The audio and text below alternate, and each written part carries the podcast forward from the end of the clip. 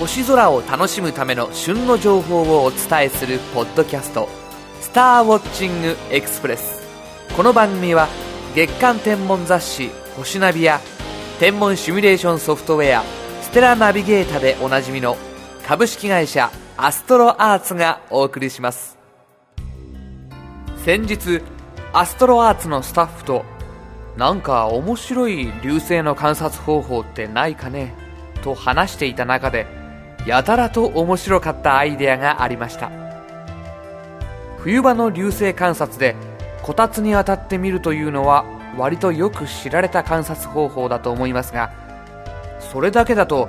流星があまり飛ばないと飽きるししかも寒いよねということで考えたのが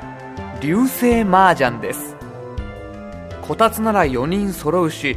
流星を見つけるたびにドラを乗っけていくとさらに必死になって流星を探すことになり普段あまり星空に興味がない友達に流星観察の楽しさを伝えることができるのではなんて話していました。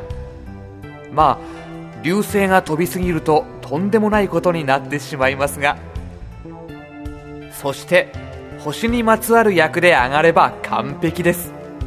それはもちろんチートイツ。英語でヘブンリーツインズ双子座のことです。こたつでぬくぬく流星麻雀。もし本当にチャレンジされた方がいましたら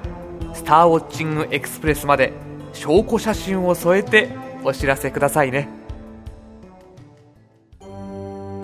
三大流星群の一つに数えられる流星群が12月5日から18日にかけて見られます。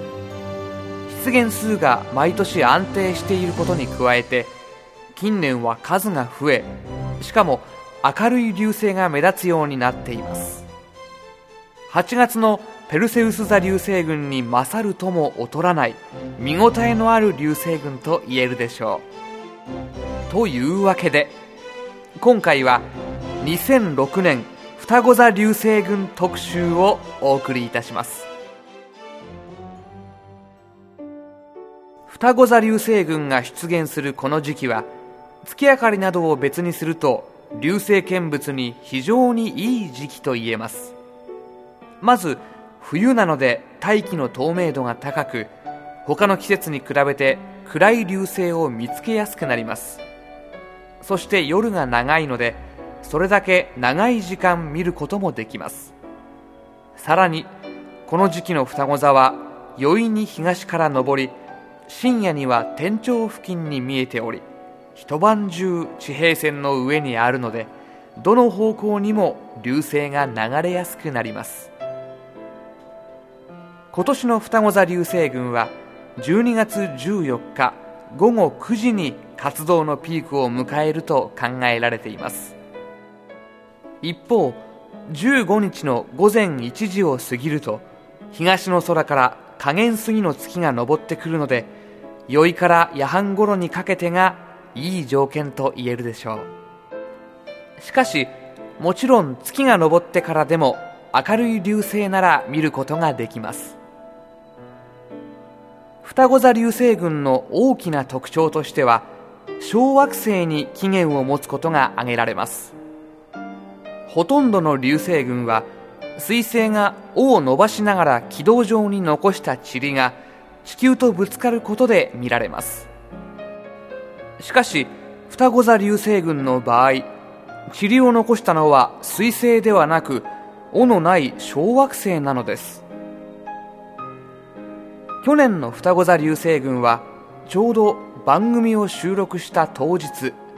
東京渋谷の明るい街並みの中でもいくつも見ることができました。アストロアーツのオフィスから駅に向かって歩いている最中にも大きな火球が飛んでこの番組の制作担当者とおおと興奮したことを思い出します。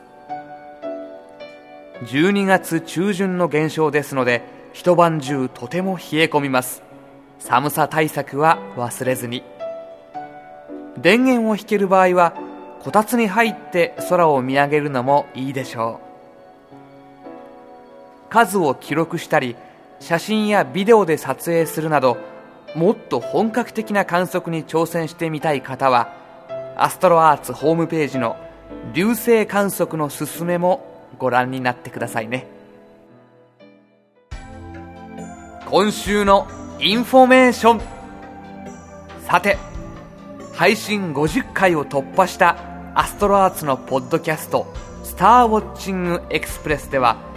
これまで聞いてくださった皆様に感謝を込めて今プレゼントキャンペーンの真っ最中です。ステラナビゲーターバージョン8星ナビ最新号などなどプレゼントも盛りだくさん。番組に対しての感想知った激励希望要望などをご記入いただいた上電子メールにてどしどしご応募ください。応募の締め切りは12月12日火曜日。まだまだ間に合いますよ。詳細はスターウォッチングエクスプレスのホームページをご覧ください。ご応募お待ちしています。さて今回のスターウォッチングエクスプレスはいかがでしたでしょうか？より詳しい星空を楽しむための情報はアストロアーツホームページ http コロンスラッシュスラッシュ www.astroarts.co.jp スラッシュをご覧ください。アストロアーツホームページには宇宙天文に関する情報をはじめソフトウェアや望遠鏡双眼鏡など星空を楽しむための様々な商品を購入できるオンラインショップもあります。次回のスターウォッチングエクスプレスは12月11日頃配信の予定です。それではまた。